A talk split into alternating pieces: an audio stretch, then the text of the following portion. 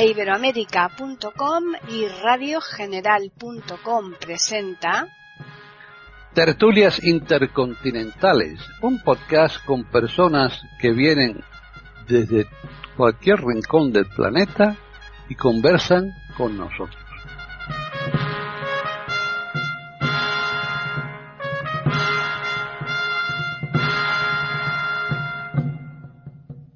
Bienvenidos un día más a Tertulias Intercontinentales en iberoamérica.com. Soy Paqui Sánchez Galvarro y aquí estamos un día más pues eh, para afrontar un tema que yo creo que es de también interés para todos, por eso lo hemos elegido.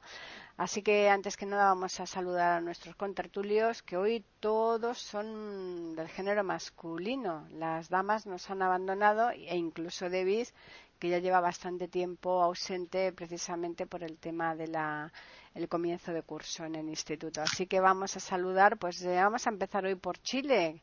¿Qué tal, Jorge Muñoz?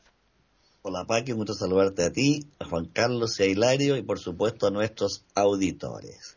Bien, pues ahora vamos con Hilario Alonso que está en Madrid, eh, lloviendo. ¿Te estás mojando ahí? No. No, en casa no llueve. Hombre, puede haber goteras, Hilario. no, tampoco, tampoco. Vivo en un tercero, no, no hay goteras. Eh, hola, hola, buenas tardes, buenos días, buenas noches a todos nuestros oyentes, a mis amigos Juan Carlos y Jorge, a Paqui, por supuesto. Y nada, pues aquí estamos un día más. Bien, pues finalizamos ya con Juan Carlos Parra, que está en Madrid, que tampoco se está mojando, ni mucho menos. ¿Qué tal, Juan Carlos? Mm, no, hola, hola Paquita, hola Jorge, hola Hilario, hola a todos. No, pues no, no, me estoy mojando, pero me estoy acordando, me estoy acordando de, de Valle Inclán cómo recibía a sus amigos con la gotera, los recibía con un paraguas, era una cosa curiosa. ¿no? Sí, sí, sí, sí.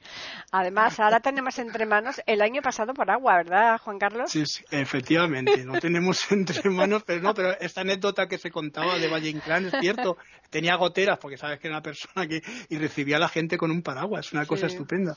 Sí. Es que estamos ahora con la serie de zarzuelas íntegras y mm. precisamente acabamos de preparar el año pasado por agua. O sea que, que sea, que sea así muy duradero este año, que nos traiga mucha, mucha agua, que, nos hace mucha falta. Como, como 1888, eso, que sea un año con pasado por agua. Eso es, exacto. Bueno, pues eh, ahora solo nos resta decirles a los oyentes de qué vamos a hablar hoy. Y es que en tiempo eh, hace bastante tiempo estuvimos aquí charlando en estas tertulias que tenemos los lunes sobre las diferentes religiones, pero hoy no, hoy no es que hablemos de diferentes religiones, sino de la importancia que ha tenido la religión en general a lo largo de la historia en muchas parcelas, como es la, la cultura, sobre todo. Así que vamos a comenzar con Jorge. Gracias, Paqui. Bueno, cuando yo era niño había un refrán que se aplicaba en las casas. Decía, de política y religión es mejor no hablar. Afortunadamente los tiempos cambian y sí se puede hablar de estos temas siempre que se haga con mesura y con eh, un interés histórico que es al menos el que a mí me anima, la perspectiva histórica.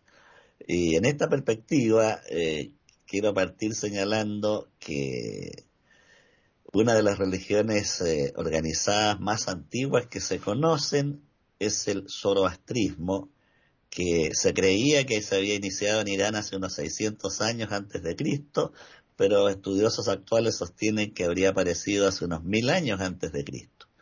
El zoroastrismo, cuyo patriarca también fue conocido como Zaratustra, eh, planteó la lucha entre el bien y el mal como eje de su sistema religioso.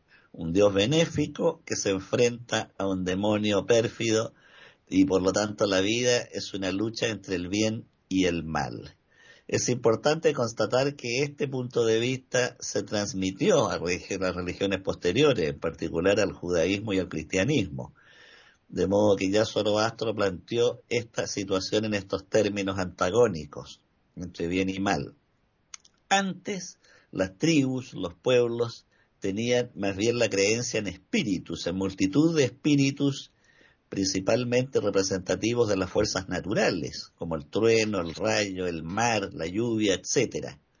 Las grandes civilizaciones antiguas como Persia, China, India y el Imperio Romano, que adoptó y asumió las deidades griegas, fueron las que en realidad forjaron las religiones modernas y las transmitieron. Eh, creo que sobre el hinduismo nos va a hablar mucho Juan Carlos. Yo voy a pasar luego al, eh, al judaísmo, que es una... Ah, perdón, y dejé tres esquemas aparte, porque no los considero propiamente religiones, aunque se les da como tales, que son el taoísmo, el confucianismo y el budismo. Hay que recordar que el confucianismo es un esquema ético-político que se preocupa del correcto gobernar que va desde el emperador hasta la familia, el hogar, en que en la medida que se sigan las reglas del confucianismo, eh, funciona bien toda la sociedad, es un esquema ético. El taoísmo es algo muy diferente, se le atribuye a la Tse, con su texto el Tao Te Ching, es un texto sumamente curioso, difícil de, leer y de aprender en, en totalidad, curiosamente es el que más relación guarda con la actual física cuántica en algunos de sus párrafos y estrofas. En cuanto al budismo, no es una religión porque no se preocupa de la existencia o no existencia de Dios. Es un método terapéutico, diría yo, que surgió del hinduismo así como el cristianismo surgió del judaísmo, bueno, el, budismo surge del hinduismo, pero se convierte en el óctuple sendero, que es lo que propaga Buda, que incluso dice en una de sus máximas que su actuar en esta tierra debe ser concebido más como el de un médico que otra cosa, y cuando se le encuentra en la orilla de un camino y alguien le pregunta quién eres tú, no dice nunca que sea un dios, dice soy un hombre despierto.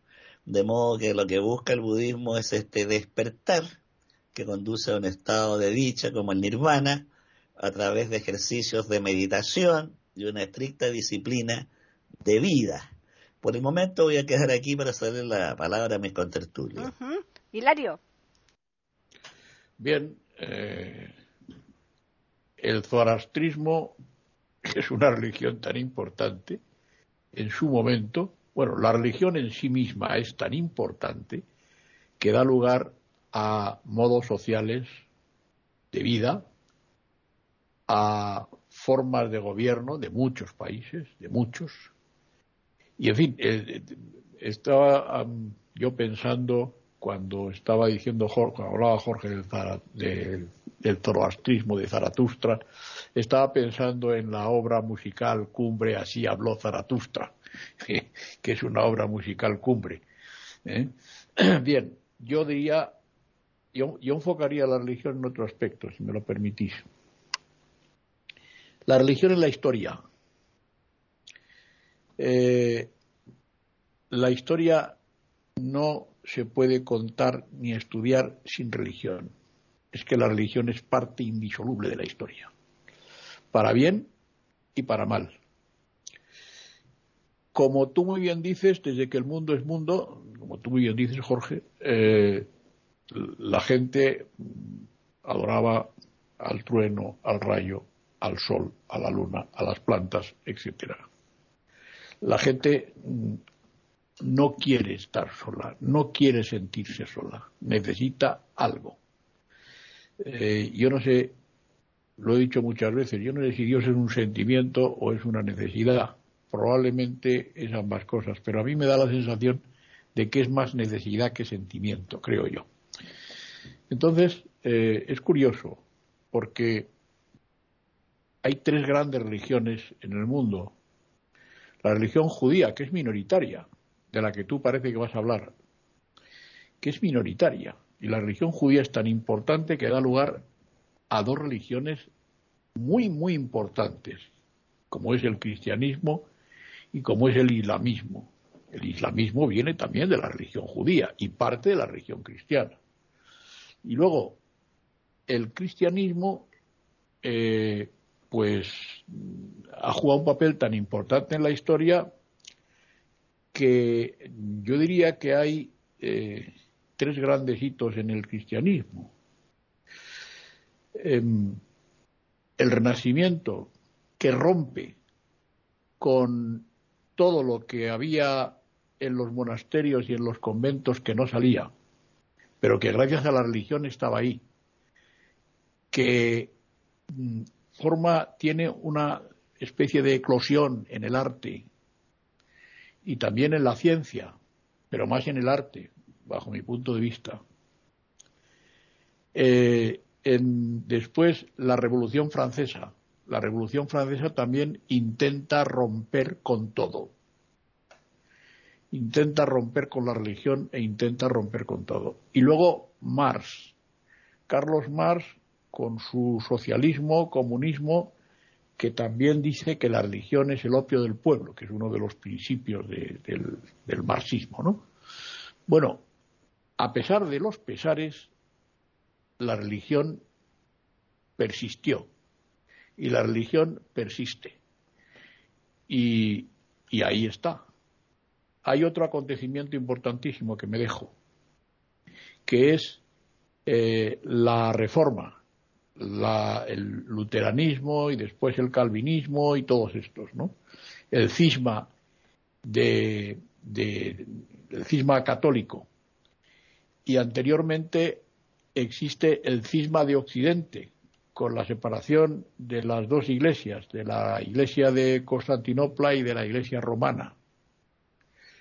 Pero, a pesar de eso, la religión sigue persistiendo, con sus distintas formas de vida, con sus distintos modos sociales de vivir y de pensar, porque los países de base protestante no tienen nada que ver con los países de base católica, nada, en absoluto. En fin, de todas formas no me quiero extender, luego seguimos, o yo sigo al menos. Juan Carlos. Habéis hablado de muchas cosas. Bueno, yo voy si queréis, eh, voy a empezar un poco con lo que es el hombre primitivo, ¿no? Eh, voy a seguir a dos grandes eh, historiadores de este tema que son Yertz y, Fustel de Colange, un libro magnífico que es La ciudad antigua, ¿no? nos dicen estos que estos autores que lo primero de, bueno, que lo que es la religiosidad o lo que es la parte espiritual, porque ya no voy a hablar de religión. Religión ya es un concepto un poco más avanzado en el tiempo, pero que viene de toda esta parte espiritual del ser humano, ¿no? Es esa constitución eh, cultural, si lo queréis, dentro de las sociedades, ¿no? Una cosa específica dentro de, la, de las acciones humanas. De eso se va a encargar también eh, estos autores de estudiarlo. ¿Y cómo lo, lo hacemos? Pues bueno, mediante eh, las pinturas rupestres, eh, también podemos eh, analizarlo en, los, esos parques arqueológicos, los osarios, los fósiles, todo esto de este tipo de cosas pues nos hacen, nos permiten de alguna manera actuar y ver esas acciones de los seres humanos en la antigüedad. ¿Y qué es lo que sacamos en conclusión? Bueno, pues que dado que tenemos estos vestigios, estos restos, estos, em, estos rastros nos llevan a una serie de acciones importantes. Veréis, eh, la religión antigua pues era eh, una, mm, eh, ¿cómo lo podríamos decir? una creencia, ¿no? Una serie de creencias y de entre las que va a destacar una cosa importante y que va a ser la que va a motivar todo lo que va a venir después, que es el culto a los muertos. Sin el culto a los muertos no vamos a poder entender nada de lo que fue el avance social, ¿no? ¿Por qué? Pues porque hay una cosa curiosa. Dentro de lo que es el culto a los muertos se va a entender lo que es el misterio para el ser humano. El ser humano ve que los muertos, sus parientes mueren y que eh, necesita de alguna manera penetrar en ese misterio. ¿Cómo lo hace? pues eh, creando una serie de eh, instituciones dentro de esa, de esa cultura al muerto. Eh, de, una manera además muy curiosa, porque hace que el muerto sea como un dios, es el dios eh, eh, que de alguna manera está dentro de la familia y su tumba va a ser precisamente también el templo. No entendamos esto de templo no como lo entendemos hoy en día, sino como el túmulo, como lo que es la tumba, se va a convertir en un templo. De tal manera que aquí va a comenzar lo que se puede llamar como la propiedad privada ¿Por qué? Porque el suelo se va a convertir en suelo sagrado para ese eh, grupo, para ese grupo familiar, para ese grupo de gente. Y además, eh, no solo el, suelo va a ser importante, es que el hogar va a tener también una importancia el, ya no solo los muertos que están en, el lar, ¿no? El lar, el hogar, se va a convertir con el fuego de que va a estar en el interior como el eh, espíritu o, si lo queréis, con una especie de entidad moral para eh, estos pueblos. De aquí se va a constituir también eh, una serie de elementos. El derecho que van a hacer en las familias nace precisamente aquí, ¿Eh? ¿Por qué? Porque aquí se van a ordenar los casamientos, se va a ordenar las adopciones, se van a ordenar todo lo que en la familia se va a mover y son las primeras leyes que, que constituyen la sociedad. También vamos a tener una cultura, una cultura muy importante que va a ser la cultura, ya digo, a, todo esto de la religión, pero es que va a crear estructuras sociales dentro del grupo que luego van a pasar a clanes y de clanes van a pasar a, a lo que es la sociedad en general, como pasa en Roma, ¿no? Muchos clanes se forman, muchas familias para crear eh, sus clientes y además sus dioses ya que son dioses sociales, no son dioses personales que también van a existir. Cuando una persona sale de esos dioses personales ya tiene que entrar en otra familia. Cuando una mujer se casa con, eh, eh, otro miembro de otra familia, renuncia a sus dioses, familiares, que es lo más sagrado, y a su territorio, a su, suelo, para irse a vivir a otra familia con otros dioses eh, que son los parientes, que es a los que se está haciendo ese tipo de, digamos, culto, que es importantísimo. Eh, bueno, pues estas primeras eh, categorías hacen que se vayan creando estas estructuras del pater familias, ¿no? el pater familia, y también de lo que se necesita dentro de esa, de esa eh, digamos, sociedad que es la familia. No hablamos de familia como algo natural, estamos hablando de familia como, como, una asociación, como dice Fustel de Collins, religiosa, que es curiosísimo que esté unido y pegado justamente a esto del hogar. Luego, además, eh, estas adoraciones que se hacían al, muerto van a producir, ya digo, esa manera eh, de, concebir la privacidad. Y en la privacidad van a surgir una serie de maneras de actuar, de, hacer en, cada, en, en cada pueblo, decía, ¿no? Eh, decías, Jorge, hablabas de la India. La India igual se constituye con esos devas que se entregan a, un grupo que es un grupo que está por encima, pero ya cuando se han constituido las entidades anteriores en la parte primitiva. Y eh, lo voy a dejar aquí para aquí para que luego hablar un poco de Mesopotamia y cómo va pasando en Egipto y demás, todo este tipo de, cuestiones que acabo de, de, comentar, ¿vale? Están escuchando tertulias intercontinentales en iberamérica.com. Muy bien, pues regresamos a Jorge. Bueno, creo que Hilario decía algo que es muy importante, que es esta necesidad del ser humano de sentirse perteneciente a algo que le dé sustento. Esto de no sentirse como un arrojado a la vida, desprovisto de todo sostén. Eh, incluso vemos cómo el niño se abraza a la falda de la madre en momentos de angustia o de dolor o se sienta en las rodillas del padre para que le relate un cuento. O sea, es cierto que el ser humano siente tal vez su fragilidad existencial y profunda y en ese sentido siente una necesidad, una búsqueda, a veces ingenua, a veces desesperada, a veces profunda, de un padre. Eh, un padre sea terreno o sea divino, pero algo que lo sostenga.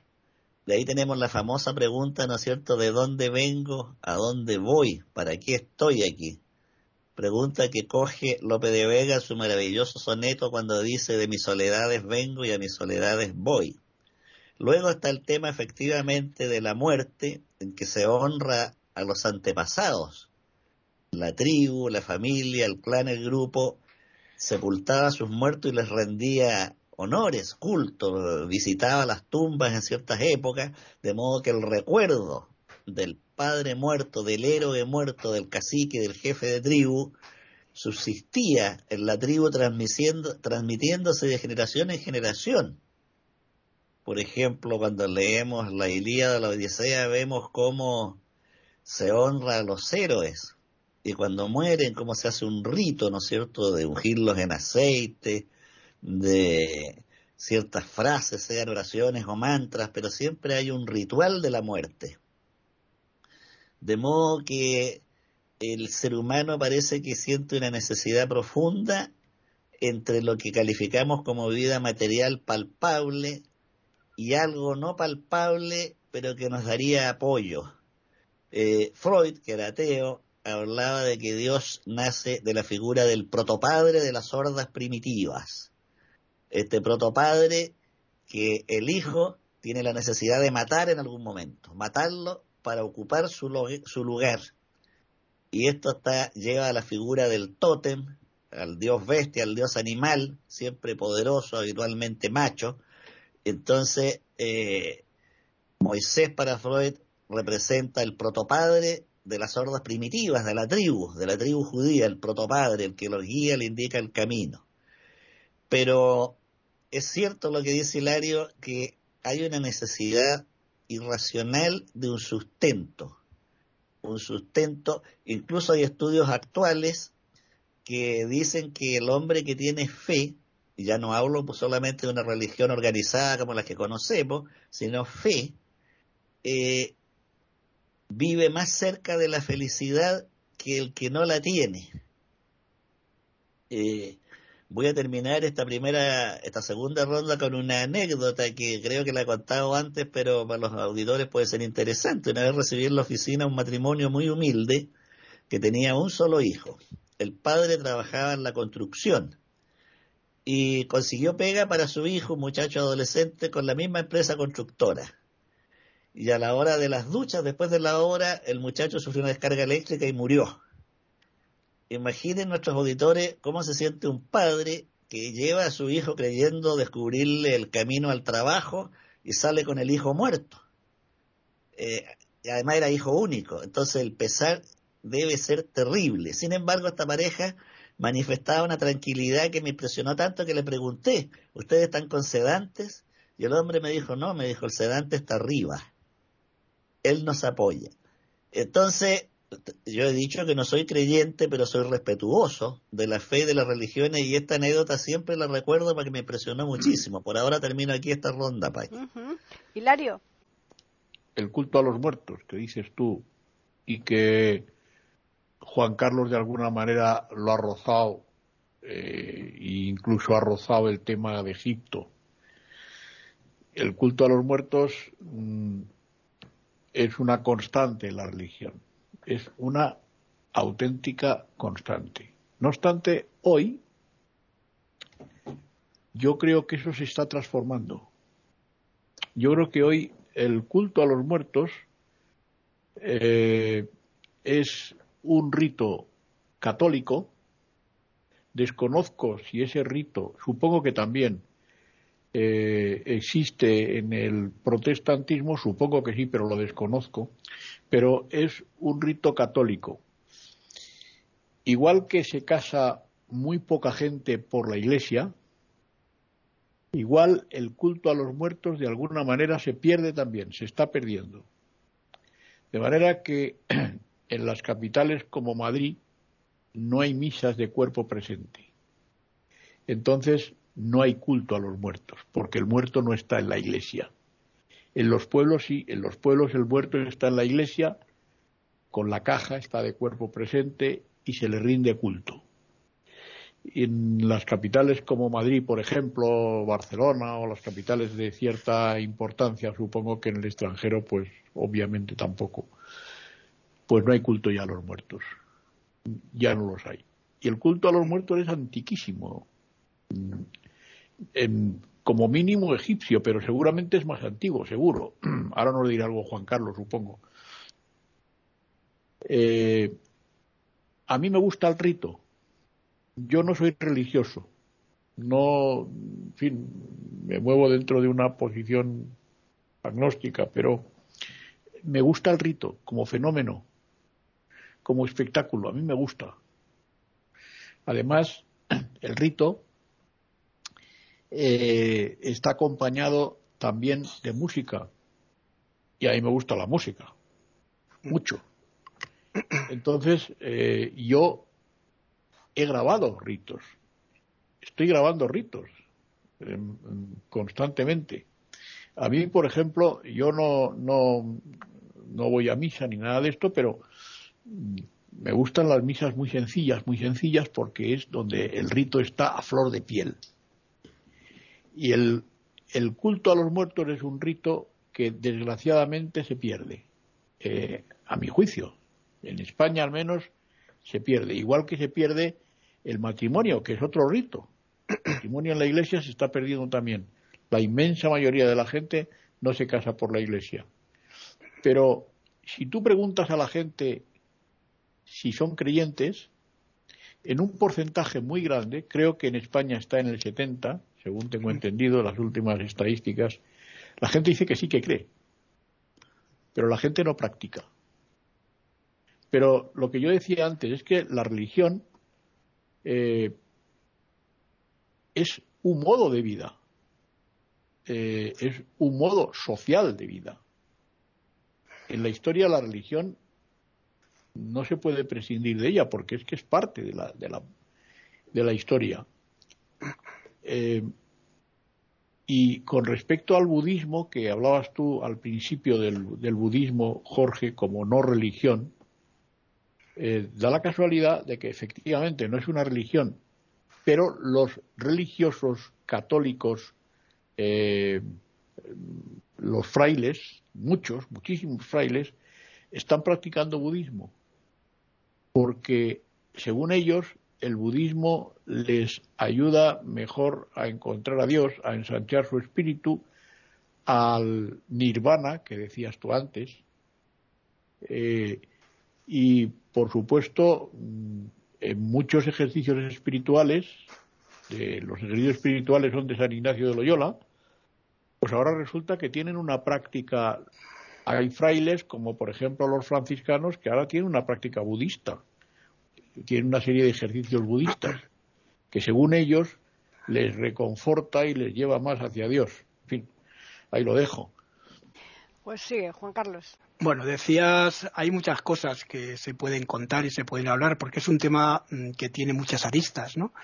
Eh, efectivamente, hay una creencia en el muerto desde casi los primeros eh, momentos en el que el ser humano empieza a razonar, ¿no? Eh, ya cuando pasa de Homo habilis a Homo sapiens ya empieza a pensar en este tipo y ya tiene el cerebro más desarrollado, ya empieza a pensar en este tipo de cosas que están más allá. Primeramente eran las mujeres las que llevaban todos los ritos, después pasó el hombre a ocupar ese puesto cuando se hizo sedentario. ¿Por qué? Porque ya no tenía necesidad de tener esa eh, forma cinegética de salir a, cazar para llevar la comida a la cueva. Pero el hombre eh, empezó a ocupar ese puesto y además empezó a hacer rituales eh, de una forma curiosa en la que solo podían estar hombres, no podía haber mujeres, etcétera, ¿no? Bueno, pues esas creencias eh, van a dar una cultura, ¿no? Una cultura determinada en los primeros pueblos que, conocemos, ¿no? Y además van a constituir un cierto rituales, eh, esos ciertos rituales que decía, amoldándose al contexto religioso, un contexto que ya va a ser la jerarquización de lo que se está diciendo, ¿no? Influyendo también eh, efectivamente en, la convivencia social. Hay una cosa que has dicho, Hilario, ¿no? Y es mm, esto de que eh, la religiosidad, que aquí en España no hay mucha religiosidad. Mira, yo mm, soy de las personas que creo que hay mucha gente que cree en el mensaje, valga la redundancia, pero no creen en la jerarquización del mensaje. El budismo pasa exactamente lo mismo. Mira, hay tres formas de budismo, ¿no? El, pequeño vehículo, el, gran vehículo y el budismo Lajraya, que es el que se da en el Tíbet. Este budismo está jerarquizado, porque está el Dalai Lama, el Panchalama y luego está el pueblo. Por culpa de este budismo, aunque la gente no lo crea dentro del Tíbet, no ha habido un desarrollo efectivo en el Tíbet. ¿Mm? Eh, quiero decir que el budismo, no siendo una religión, se va a convertir en una jerarquización y se va a convertir en una religión en el Tíbet. Claro está que es más que una religión, es un desarrollo filosófico del pensamiento para llegar a lo que, mediante el, el sansara, la rueda de las reencarnaciones, a, eh, al nirvana, ¿no? Pasa lo mismo en el hinduismo. Tú decías que aquí en España ya no hay culto al muerto, pero sí en Oriente, ¿no? El culto al muerto en la India sigue existiendo entre todas las eh, castas. ¿Por qué? Porque desde la casta más baja a la casta más alta, que es la de los brahmanes, pasando por la de los comerciantes y también la de eh, los nobles, nos vamos a encontrar que todos hacen sus ceremonias de rituales eh, que están conectadas a las ceremonias arias. Eh, recordemos que en la India está mucho más cerca de, lo que, de nosotros que de China, que lo tiene al lado. ¿Por qué? Porque son pueblos arios. Las invasiones arias llegaron hasta la India y crearon estructuras muy parecidas a las que nosotros tenemos, hemos tenido aquí derivadas del latín. Todo esto de que hablaba, todo esto que estaba hablando, ¿no? Sobre eh, la creación del hogar, esto ya se daba en, la India se daba incluso además con sus propias estructuraciones cuando llegan los devas con el Rig Veda y demás a los eh, primeros brahmanes después se van a crear otra serie de, libros y de obras que van a hacer, entre comillas, una jerarquización. Van a imponer una serie de normas, como va a pasar con el catolicismo, va a pasar con el islam, ¿no? Se van a imponer una serie de normas que son religiosas, pero que al final van a constituir normas sociales ¿Por qué se va a prohibir comer cerdo en una serie de religiones? ¿Por qué? Porque se está produciendo muertes. Se va a producir también dentro del hinduismo mm, que eh, se va a producir esto de que no se, puede comer la carne de las vacas porque en, el, año, en el año 900 o 1000 más o menos estaba desapareciendo la vaca. ¿Y qué hicieron la, reunión de brahmanes? Pues prohibir esto mediante una ley religiosa, que se va a convertir en una ley moral religiosa, pero también política y social. Estamos hablando de que la religión efectivamente influye de, forma determinante dentro de lo que son las constituciones de las sociedades y que hay una religiosidad eh, individual que ya digo que es una religiosidad que a lo mejor puede estar muy cerca del mensaje y que luego está la jerarquización que está a través de una serie de libros que se van escribiendo que posiblemente sí estén recogiendo el mensaje del profeta o el fundador de esa religión. Hablo del cristianismo, por ejemplo, en la que Constantino, el año 325, en el concilio de Nicea, va a crear el catolicismo. El catolicismo es una especie de regla religiosa que ya más o menos estaba eh, eh, avanzada dentro del imperio romano, eh, oculta, y ya los eh, sacerdotes de Saturno, quien fuese, eran ya los eh, obispos y, primeras cabezas de la Iglesia. Cuando Constantino levanta todo esto, pues ya queda eh, como religión oficial el cristianismo para los restos. ¿Por qué no interesaba mucho el cristianismo? Porque ya hemos visto el tema de, de la esclavitud. El cristianismo de alguna manera rechaza la esclavitud y la esclavitud era necesaria para que el pueblo romano pudiera funcionar y todos los pueblos en la antigüedad. Estamos hablando de normas también, y vuelvo a, la misma, es una norma religiosa. Veréis, en Mesopotamia, que es lo que iba a decir antes, es un pueblo que tiene una antigüedad también muy grande, ¿no? Y aquí la figura del rey es la, más importante, ya hay una estructuración, ¿no? Este, el rey va a funcionar como agente entre eh, la divinidad y el pueblo. Además va a tener una categoría muy importante porque va a ser el que va a estar eh, uniendo lo, eh, sobrenatural con eh, lo, que está más lo, más terrestre, lo más telúrico, ¿no? Y aquí eh, se va a producir esa figura que se va a ver eh, dentro de lo que es la importancia y, que va a poder hacer esos cambios en la naturaleza, pero también lo va a poder hacer dentro de la divinidad, porque él es el representante del Dios y de la tierra. Por lo tanto, el Estado y el gobierno son los representantes que van a tener la posibilidad de defender a ese pueblo. En el pueblo egipcio, que lo voy a ver más un poquitín más adelante, pues va a pasar exactamente lo mismo. La vida social de Egipto se va a ver envuelta en el, eh, digamos, en la religiosidad, en ese culto al muerto, eh, dado en cómo pues en la figura del faraón, el soberano que es el faraón, se va a convertir en la encarnación del dios Ra, que va a ser el primer eh, dios importante de Osiris, que va a ser importantísimo para poder, para poder de alguna manera ver por qué funcionaba de esa manera lo que era el, eh, Egipto, ¿no? El Egipto antiguo. Y hay otra cosa curiosa también, que dentro de las reencarnaciones, los primeros cristianos, estoy hablando de, los eh, primeros padres de la Iglesia, creían en la reencarnación hasta el concilio de Nicea. Este concilio que rompió con todo, rompió con el arrianismo, rompió con, con, las mujeres sacerdotes que estaban impartiendo la comunión, rompió con un montón de cosas. Todo eso lo cortó para crear una religión artificial que fue la que hasta ahora hemos tenido. Aquí lo, lo dejo, luego sigo. Están escuchando tertulias intercontinentales en iberoamérica.com. El tema del rito a los muertos aquí en España sí que ha variado bastante, ya no solamente en las ciudades, yo creo que en todas partes, pero yo creo que es también por la, implantación de los sanatorios, ¿no?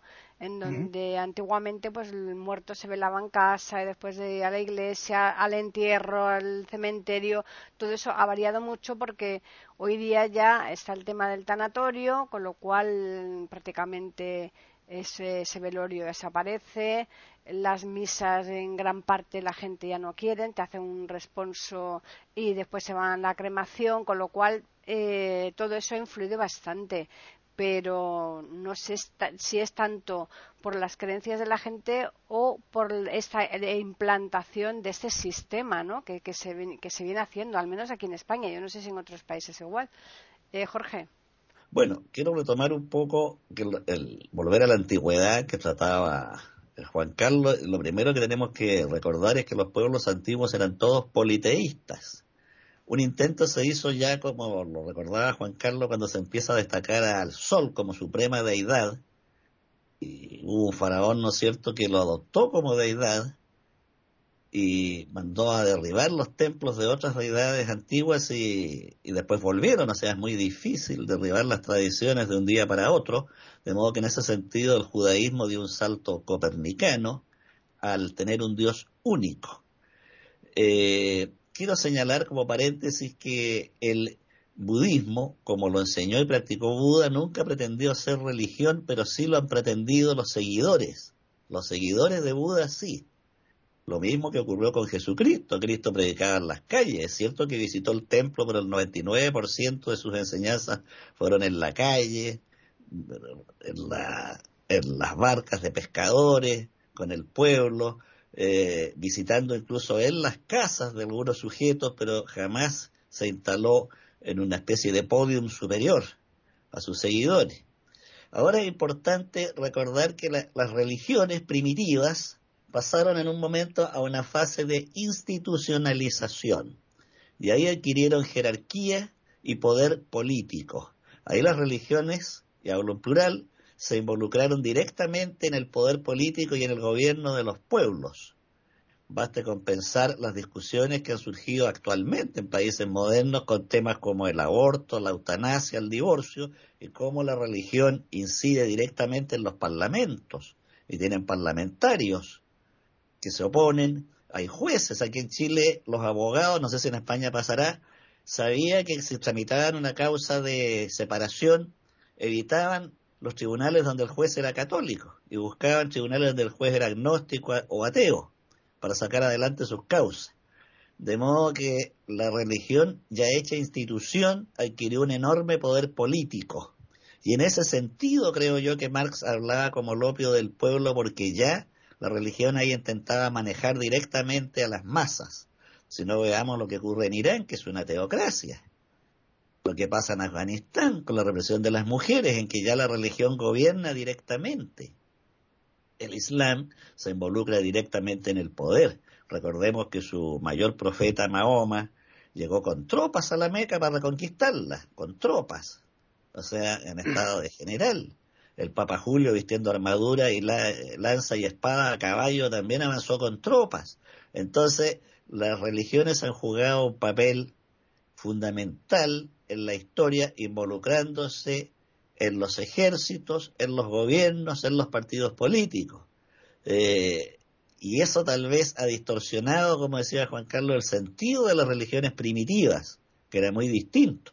Tal vez por eso Jesucristo dijo a Dios lo que es de Dios y al César porque lo es del César. Se intentó separar ambos niveles. La religión institucional al revés lo juntó, se mezcló y adoptó el poder político, tanto así que el catolicismo tiene un Estado, el Estado Vaticano, con toda una jerarquía, con leyes, con códigos, etcétera.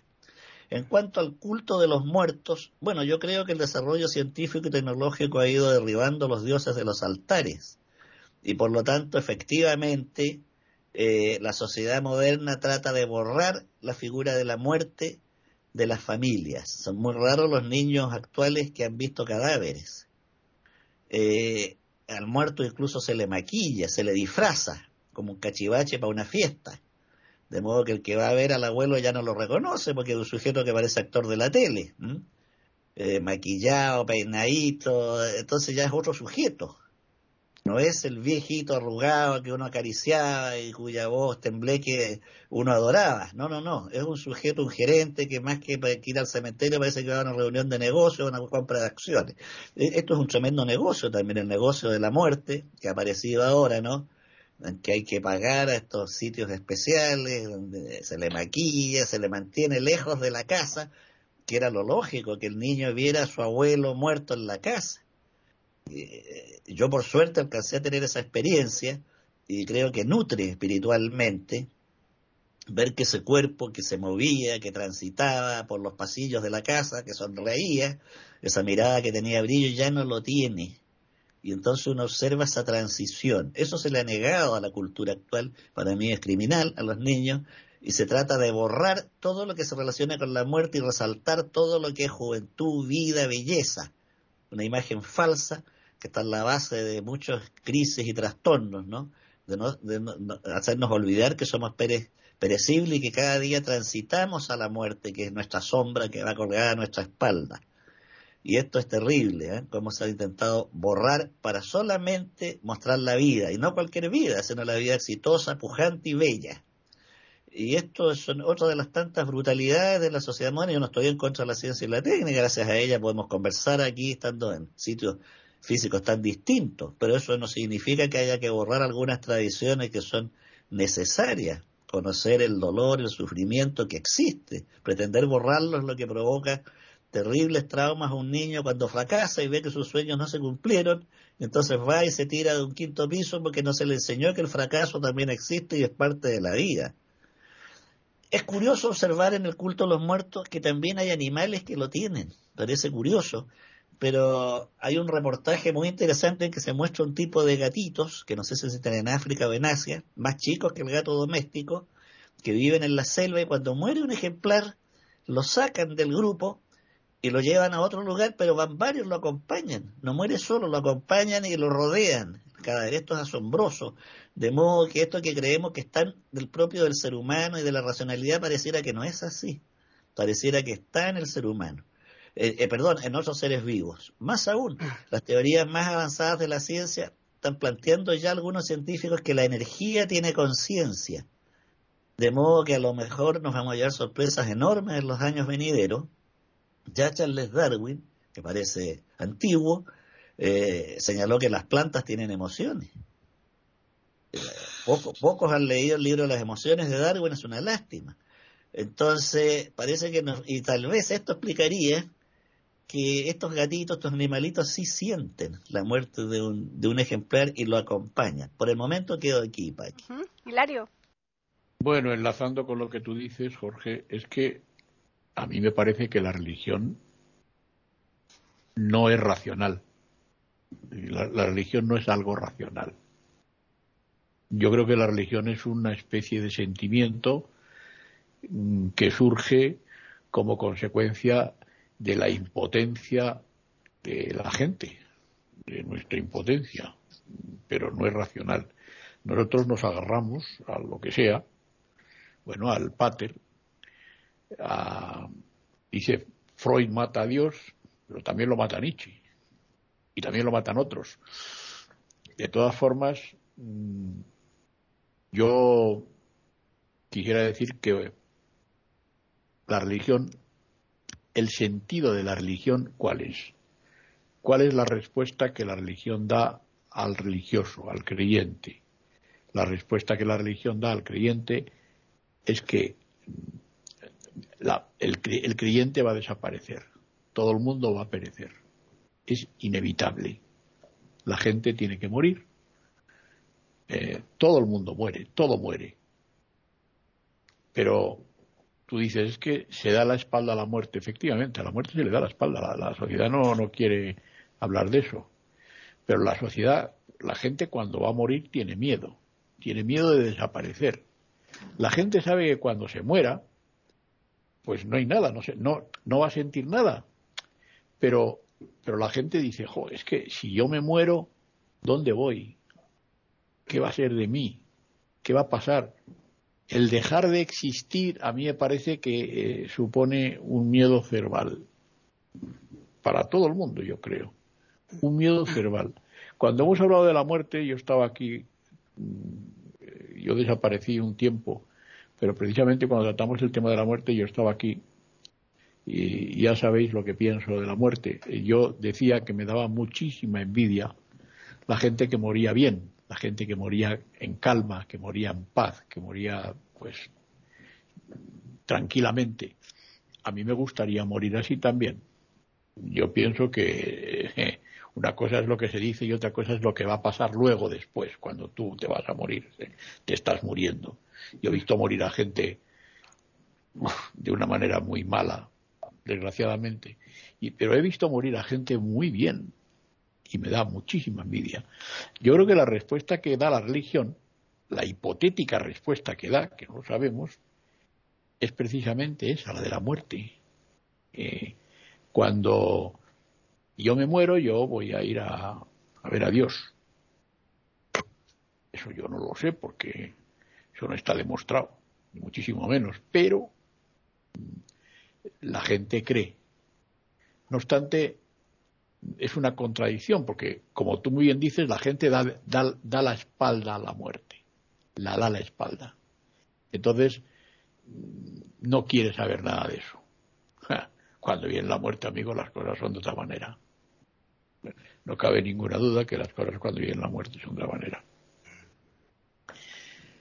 Por lo que respecta a lo que tú decías, el poder político que tiene la religión, que es evidente que está jerarquizada, pues mm, es que eso es desde Roma, la religión católica, desde Roma, los papas, eh, los papas siempre han tenido un poder inmenso, han influido en la historia de una manera enorme. Eh, parte del Estado italiano era del Vaticano, parte, una buena parte. Eh, me estoy acordando ahora de cuando los soldados españoles eh, saquearon Roma y el Papa se tuvo que refugiar en el castillo de Sant'Angelo, ¿no? 1527 fue. Eh, sí, sí, efectivamente. Me estoy acordando de eso, ¿no? Bueno, em, cuando en 1800, me parece que fue el 69 o 79, eh, se configuró la unidad italiana. Eh, 79 fue. El 79, bueno, pues ya sabéis que eh, costó a Italia eh, hacer eso. Entonces existía Juan Bosco, que es el fundador de los salesianos, que fue uno de los oponentes tremendos de la unidad italiana, era de Turín, creo, y, entonces, pues ya sabéis que el Papa tenía tal poder que costó, costó, costó lo suyo.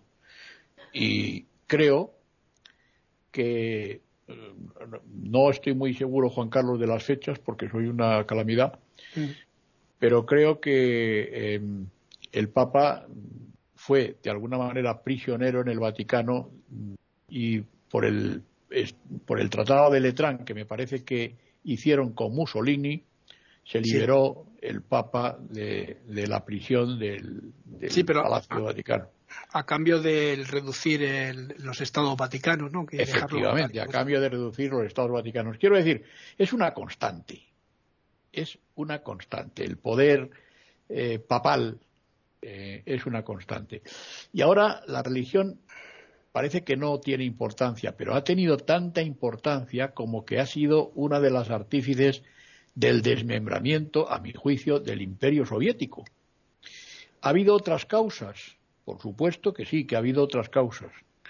Pero ahí el Papa polaco Juan XXIII ha jugado un papel tremendamente importante.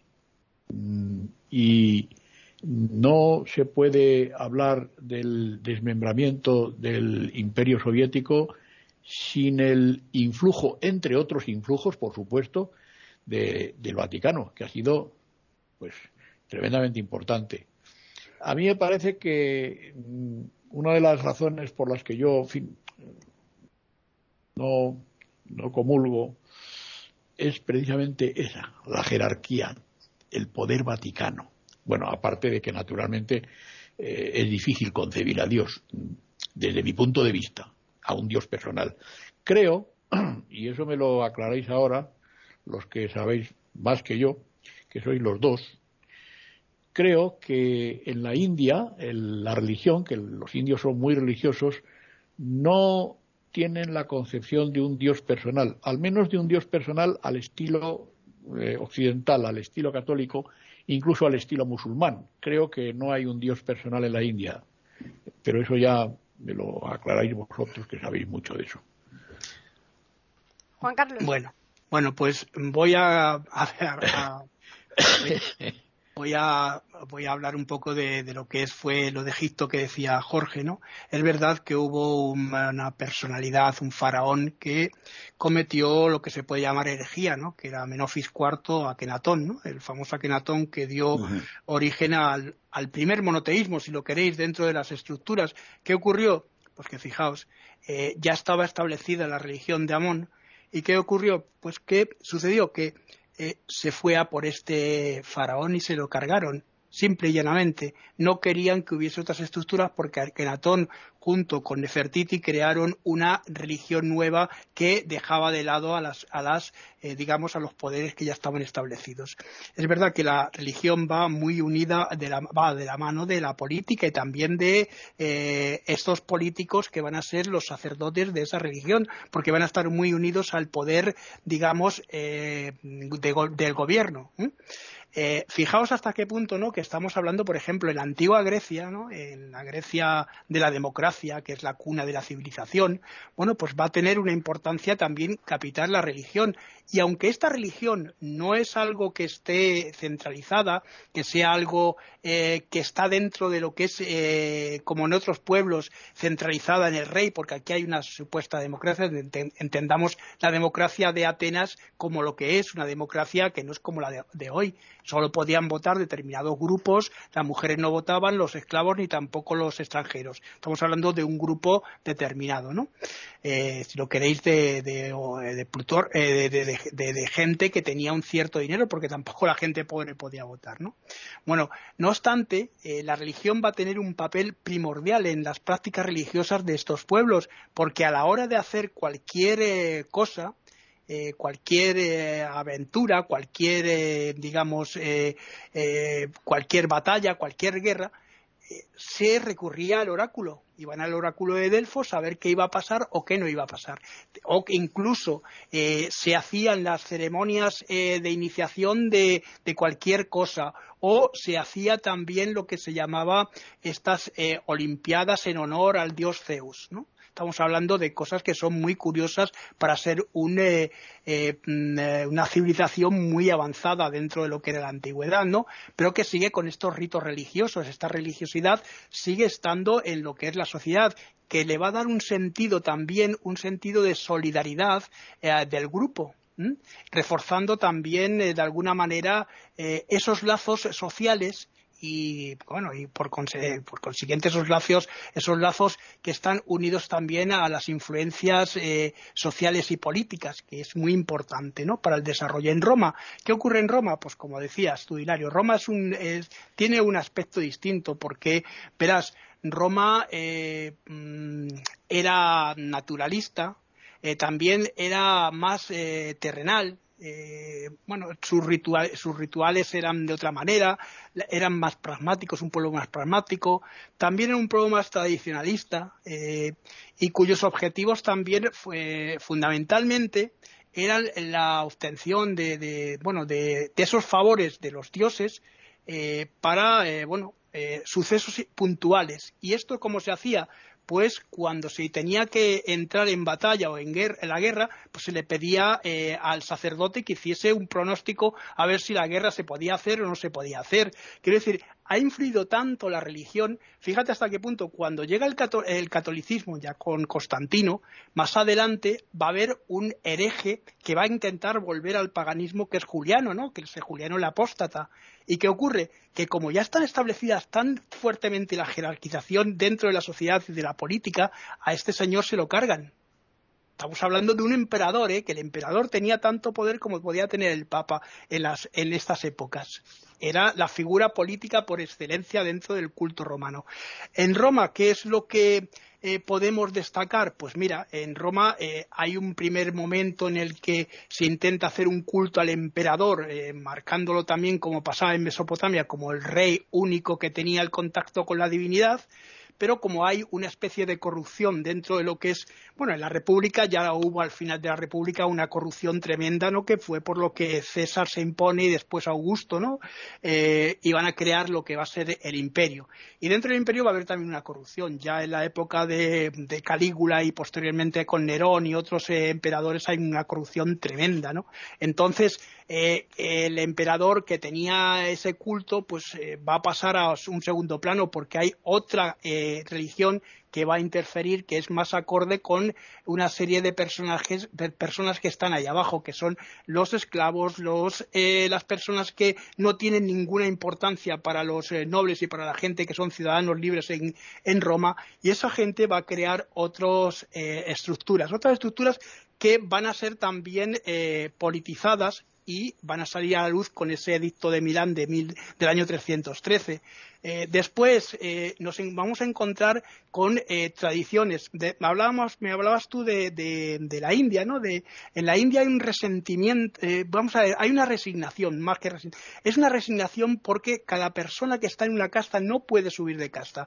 Es decir, eh, hay, lo curioso es que dentro de lo que es la evolución de la, de, la, humanidad dentro de la historia, hay muchos acuerdos consuetudinarios, es decir, acuerdos tradicionales que se anclan en las sociedades, a pesar de que la India tiene una constitución desde el año, eh, desde el año 1950, eh, sabéis que la India se separa en el 47, ¿no? Tiene esa partición, pero en el 50 ya tiene una constitución de lo que es la República de la India con Nehru.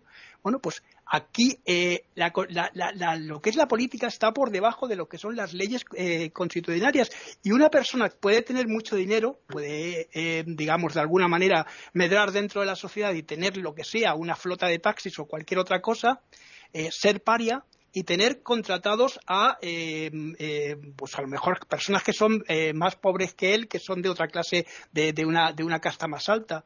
Pero no se hablan entre sí. Es curioso.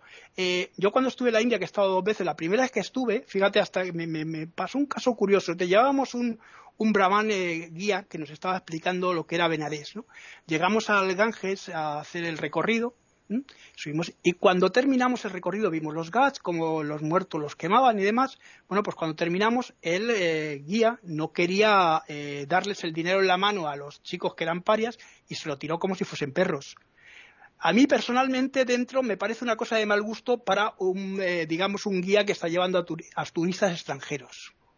Pero luego lo comprendes y dices, bueno, es que su forma de ser para ellos no es ningún eh, desdoro porque lo han hecho siempre y están resignados a ese tipo de, acciones.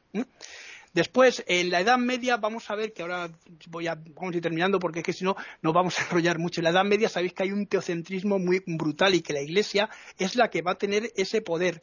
En cuanto a la música que decías, claro, los rituales todos están orientados. Eh, la música nace mm, principalmente por imitación de lo que hay alrededor o bien orientada hacia los dioses.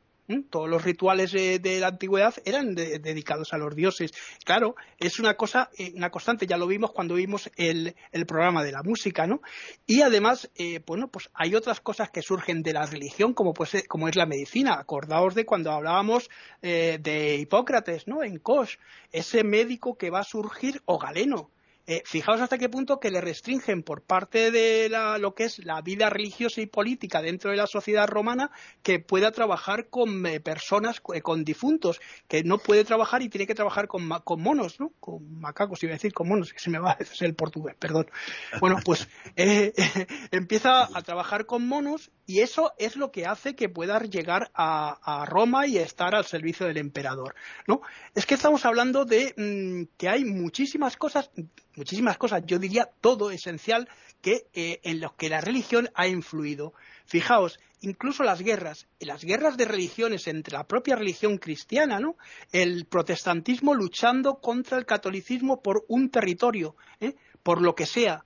eh, esas gentes que van siendo condenadas por la Inquisición a la hoguera en determinados momentos porque están en contra de lo que la jerarquización ha querido, eh, digamos, eh, llevar del mensaje a los demás el poder político en la época aquí de, Franco, ¿no? El, nacionalcatolicismo, que es por lo que mm, yo digo que muchas veces aquí mucha gente se ha retirado de lo que es la Iglesia Católica, porque lo ve como algo todavía unido, hombre, ya han pasado muchos años, pero todavía lo ve unido a aquello que era el poder de la Iglesia dentro de lo que era la política española.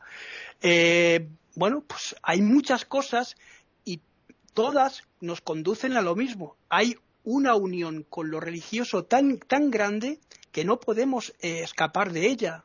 Y además, eh, lo individual, que nosotros en lo que creemos, cuando una persona no cree, yo estoy convencido de que va a echarse las cartas o va a hacer cualquier otra cosa y se hace cualquier cosa. Fijaos hasta qué punto, si vamos a cualquier país de vacaciones, hablo de vacaciones, siempre nos vamos a encontrar con una iglesia, con una mezquita, o con cualquier otro monumento religioso, un templo hindú todo esto hace pensar que bueno que la religión todavía está muy muy muy muy metida dentro de lo que es la sociedad aunque las sociedades hayan avanzado eh, por un lado en determinados lugares como en Occidente eh, bueno, dejando el poder religioso hasta cierto punto del Vaticano, que el Vaticano tiene mucho poder todavía y lo tuvo en la antigüedad con esos papas también que hacían de todo tipo de cosas como Alejandro VI, ¿no?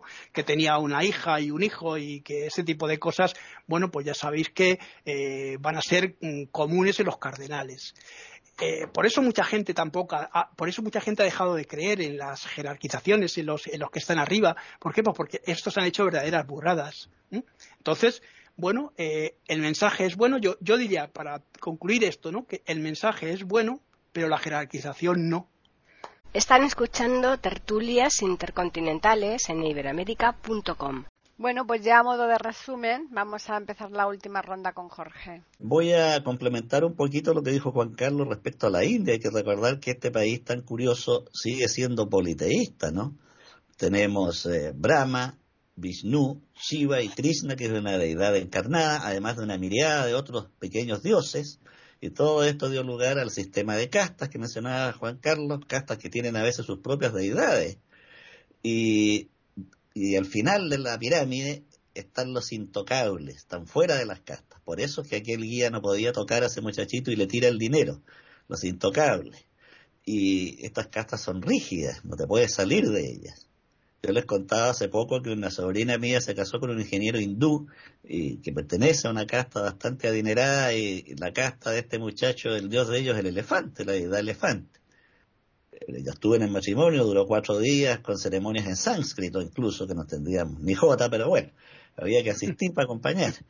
Eh, vuelvo a un tema que creo que, que podríamos preguntarnos, ¿cuál es el elemento común a todas las religiones? ¿Qué tienen en común? La primera cosa que tienen en común es que en todas ellas lucha el bien con el mal. Eso es común. Enseguida, que todas ellas ofrecen un paraíso, un lugar ideal después de la muerte. Estos son dos elementos comunes a las religiones. No hay ninguna religión que diga, tú mueres y te descompones en elementos químicos que van a nutrir la tierra y probablemente las raíces de un árbol te van a chupar y va a terminar siendo hoja o corteza. No, todas las religiones elevan al muerto a un nivel superior, junto a una deidad. Personalmente no lo creo, lo digo con el mayor respeto de quienes sí lo creen, pero ese es un elemento común a las deidades, eh, perdón, a las religiones. También hay otro elemento curioso en las religiones que ah, está medio escondido, pero que está detrás y que para mí resulta muy misterioso, que es la relación de las religiones con la energía. Cuando uno lee la Biblia y Dios, eh, tras la zarza, le entrega las tablas de la ley a Moisés, le dice que no se acerque mucho porque puede morir. Y la zarza arde. Bueno, el fuego es energía, es materia en descomposición. Cuando se traslada eh, en el arca las tablas de la ley, eh, los que la llevan llevan unas campanitas en los tobillos de metal y solo pueden tomar el arca de ciertas manillas que se le indica. Mm. ¿Por qué? Eh, quien lee con cuidado los mitos griegos recordará que ningún mortal podía ver cara a cara a Zeus, lo mismo que pasa con el dios del judaísmo, del cristianismo, el de la Biblia. El innombrable.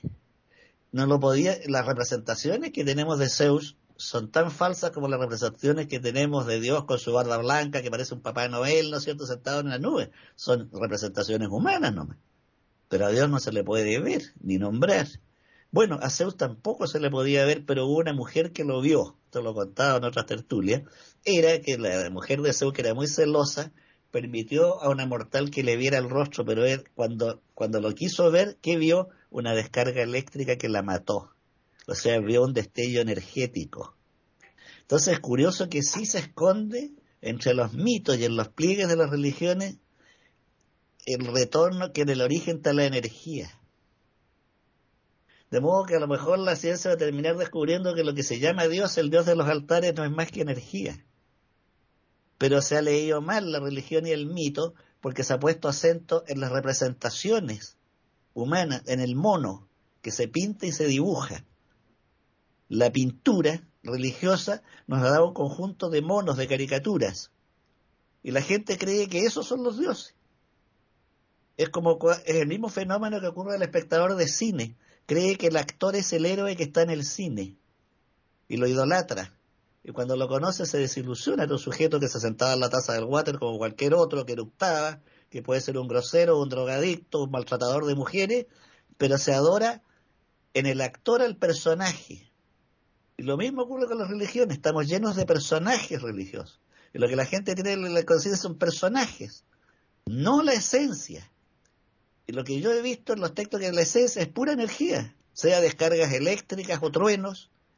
Eh, Zeus manejaba el rayo, que es pura energía, energía que puede destruir, partir un árbol de arriba abajo. Entonces, cuando uno ve los elementos comunes de las religiones, aparecen otras cosas.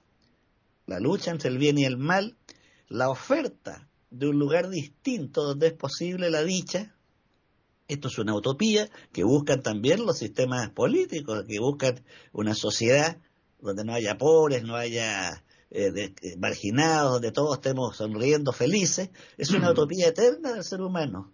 El paraíso en la tierra o el paraíso en el cielo. Es una utopía eterna, pero lo que me llama la atención es cómo se han distorsionado las religiones a través de representaciones pictóricas, cinematográficas y literarias y ha desaparecido el fondo. Por ahora quedo aquí, Paqui. Hilario. Jorge, tú sabes que, tú y yo de vez en cuando discrepamos cordialmente. Pero en esta ocasión, querido, en esta ocasión es que no puedo estar más de acuerdo contigo. No puedo estar, no puedo estar más de acuerdo contigo. Efectivamente, es que la energía en el universo es fundamental y juega un papel vital. Vital.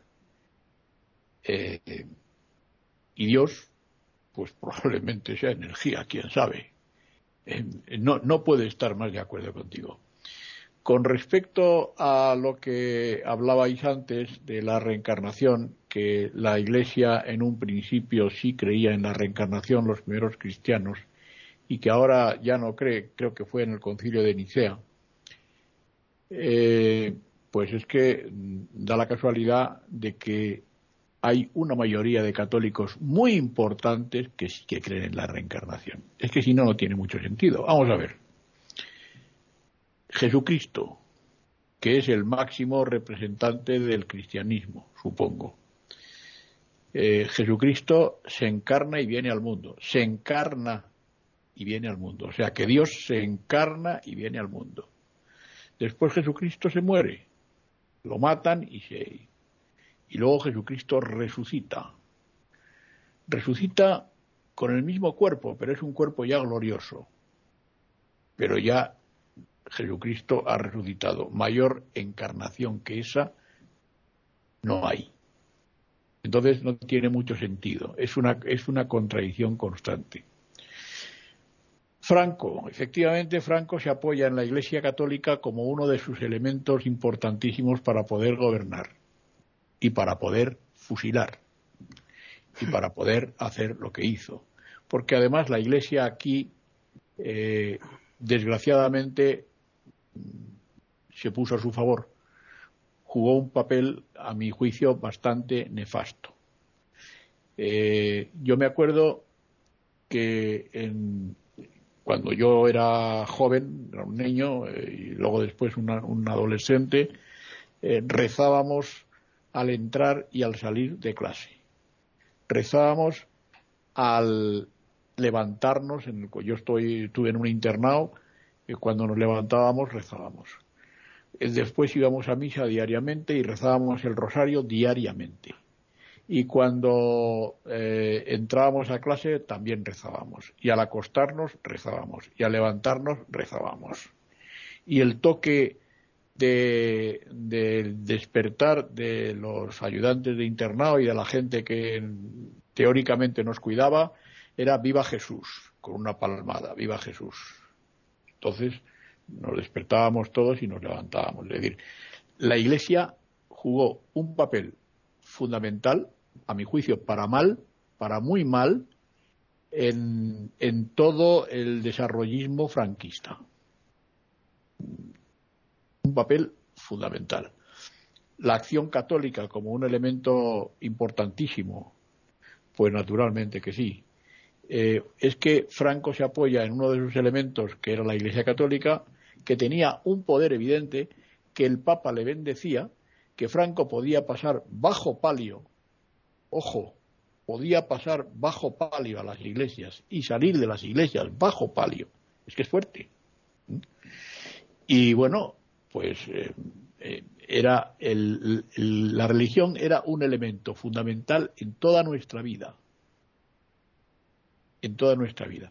Esto era una dictadura, pero también era un convento, un gran convento, un recinto sagrado, toda la nación.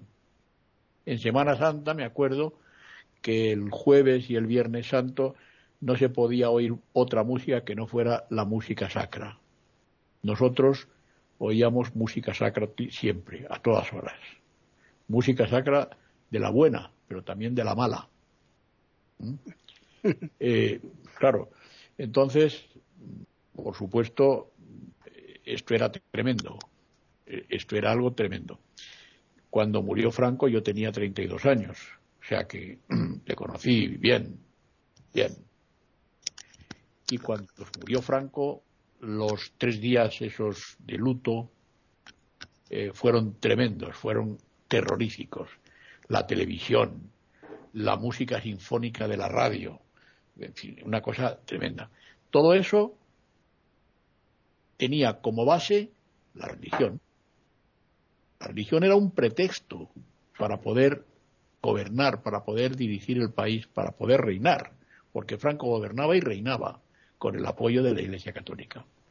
Creo que Franco todo no lo hizo mal, sinceramente, todo no lo hizo mal. A mí me tuvo 11 años fuera de mi pueblo. Yo soy de Madrid y estuve 11 años fuera de mi pueblo. Franco, yo no pude venir aquí hasta que prácticamente ya murió Franco después de muchos años, hasta el año 80 yo no pude venir a mi pueblo porque eh, mi padre estuvo en la cárcel eh, como consecuencia de que sirvió en la República, en zona republicana y, y, estuvo en la cárcel. Yo supongo que Franco hizo cosas, bueno, no supongo, estoy seguro que hizo cosas buenas, pero en general en general la época fue nefasta. Y la Iglesia fue parte fundamental en que eso sucediera. Nada más. Juan Carlos. Bueno, pues voy a decir una cosa sobre la India. Verás, yo es que tengo la idea mm, siempre de que todo esto, la verdad, que la, energía pura es eh, la divinidad. ¿eh? Yo creo eh, que los primeros pueblos creían, eh, sobre todo cuando se descubre el, que el fuego, ¿no? que se puede domesticar y se puede eh, hacer que sea algo importante. En la, en la India hay una cosa que se llama el crore. ¿no? Ellos dicen que ellos son monoteístas, pero que del crore eh, o sea que Dios se convierte en muchos dioses, con lo cual, bueno, pues es lo mismo que decir que son politeístas, ¿no? Es una cosa curiosísima. Y es verdad que muchas castas y muchas eh, familias pues tienen su propia divinidad, como pasa en Roma, como ha pasado con sus, con sus muertos, ¿no? Porque claro, ocurre que ya llega un momento en el que los muertos estos muertos van eh, creando sociedades. Esas sociedades crean sus propias religiones, como pasa en Roma. Pero es que lo curioso de Roma es que los dioses, como por ejemplo Minerva, los dioses capitolinos, no era lo mismo en Roma que en Nápoles. Había que hacer un sincretismo con todo aquello. Entonces que se hace una mezcla de dioses que al final pues eh, lo que se quiere es crear algo que sea unitario para toda la sociedad. En eh, los intentos eh, monoteístas, pues me parecen que es lo lógico, porque hay una serie de, dioses para todo y que nadie sabe para qué sirven en ocasiones. Entonces lo que se intenta es crear que eso sea algo unitario. Eh, bueno, pues sí que es verdad que la energía, sabéis la máxima, ni se crea ni se destruye, sino que se transforma. Entonces, basándonos en ese patrón, posiblemente, pues hombre, tenga sentido esto de la, de la religión, como estábamos diciendo, pero que ha influido a lo largo de la historia, como dice eh, Hilario, también dice Jorge, en las sociedades llevamos un rato diciéndolo, es, que es, vamos, es impepinable, eh, lo estamos viendo constantemente en todo, ¿no? Hablábamos de esto de, tú hablabas de esto de Franco, ¿no? Pero fíjate lo que ha sido la teología de la liberación en Sudamérica, lo que ha constituido, ¿no? Y cómo fue rechazada en un momento dado por Juan Pablo II, ¿no? Eh, mm. cuando llega y le dice a Ernesto Cardenal, oye, te, te está saliendo de lo que realmente es la religión. ¿Por qué? Pues porque le está, está saliéndose de lo que es la institución y la institución no puede ser, eh, digamos, eh, fuera. Sí que es verdad que este Papa que ahora tenemos, ¿no? que se tiene en el Vaticano, eh, Francisco, ¿no? Parece que va a ser, o, es, un Papa que está, de alguna manera, marcando una inflexión, una mínima inflexión dentro de lo que es la jerarquización. Fue el primero que dijo que la lepra de, la Iglesia estaba en el Vaticano, creo recordar, al principio de, su, de su papado.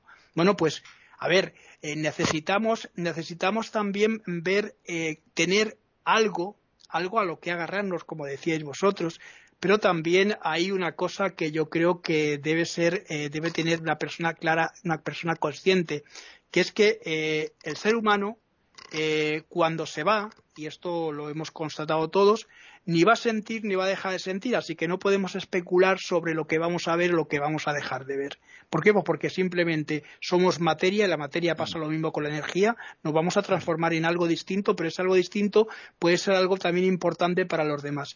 Eh, por eso hay muchas veces que esos trasplantes de, corazón y de cosas que la gente dona, pues son muy importantes para que otros puedan, eh, eh, seguir esa vida, ¿no? Esa vida que al fin y al cabo, pues, hombre, son los elementos básicos que hay dentro de lo que son los temas, los grandes temas de, todo lo que nos rodea, ¿no? Que es la vida, la muerte y el amor, fundamentalmente el amor con todo esto, ¿no? Y, bueno, la religiosidad es algo que todos llevamos. Yo creo que, fijaos, hasta que la gente que no, que no cree, que no creemos, o que dejan de creer, o que eh, lleva dentro de sí esa forma de eh, religiosidad, hablo de espiritualidad. Es lo que yo siempre he dicho, se está perdiendo no la religión, sino la espiritualidad. ¿Por qué eh, tenemos un alma, un alma filosófica? ¿Por qué de alguna manera en Grecia hay un filósofo que tiene que morir para eh, que la religión esté triunfando como es Sócrates, porque Sócrates va a llevar la racionalización a lo que es el pueblo. Esto es lo que da miedo, ¿no? El árbol del bien y del mal de la ciencia, ¿no? Este árbol de la ciencia es lo que va a dar, miedo a todo el mundo y el miedo es lo que va a hacer que la religión, esa jerarquización, eh, de alguna manera tenga para poder controlar a los pueblos, a los pueblos mediante, eh, eh, digamos, eh, la política que se está haciendo en ese momento, ¿no?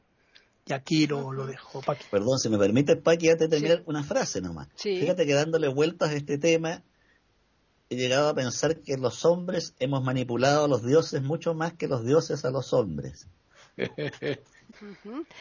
Pues en tu descripción de los días estos de Semana Santa te olvidaste, Hilario, de los aquellos ejercicios espirituales que oh. teníamos que hacer. Pero no podíamos hablar durante una semana entera. Qué, maravillosos ejercicios espirituales. Claro que me acuerdo, en, el pórtico B, en el pórtico A. Sí, sí, sí. Bueno, pues nada, vamos a recordarles a los oyentes que pueden, pueden dirigirse a nosotros aquí para contarnos qué les parece todo lo que nosotros vamos haciendo semana tras semana, si les apetece que tratemos algún tema en concreto y eso lo pueden hacer mediante el correo que tenemos que es tertulias@eiberoamerica.com o a través del Twitter eiberoamerica con las iniciales E, I y la A de América en mayúsculas. Ya solamente me resta pues agradeceros a los tres el que hayáis estado aquí hoy desarrollando este tema muy muy interesante y a los oyentes pues porque semana tras semana nos van siguiendo, nos van escuchando, eh, tienen un interés enorme en todo lo que nosotros hacemos aquí en Iberoamérica. Así que ya les emplazamos para que regresen el lunes próximo a iberoamérica.com y nosotros les tendremos preparada una nueva tertulia intercontinental.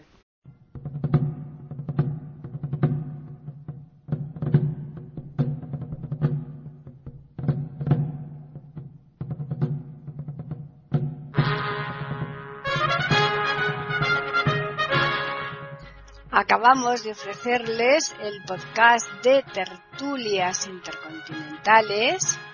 Aquí en iberoamérica.com y radiogeneral.com. Regresen la semana que viene para un nuevo episodio. Hasta la próxima semana.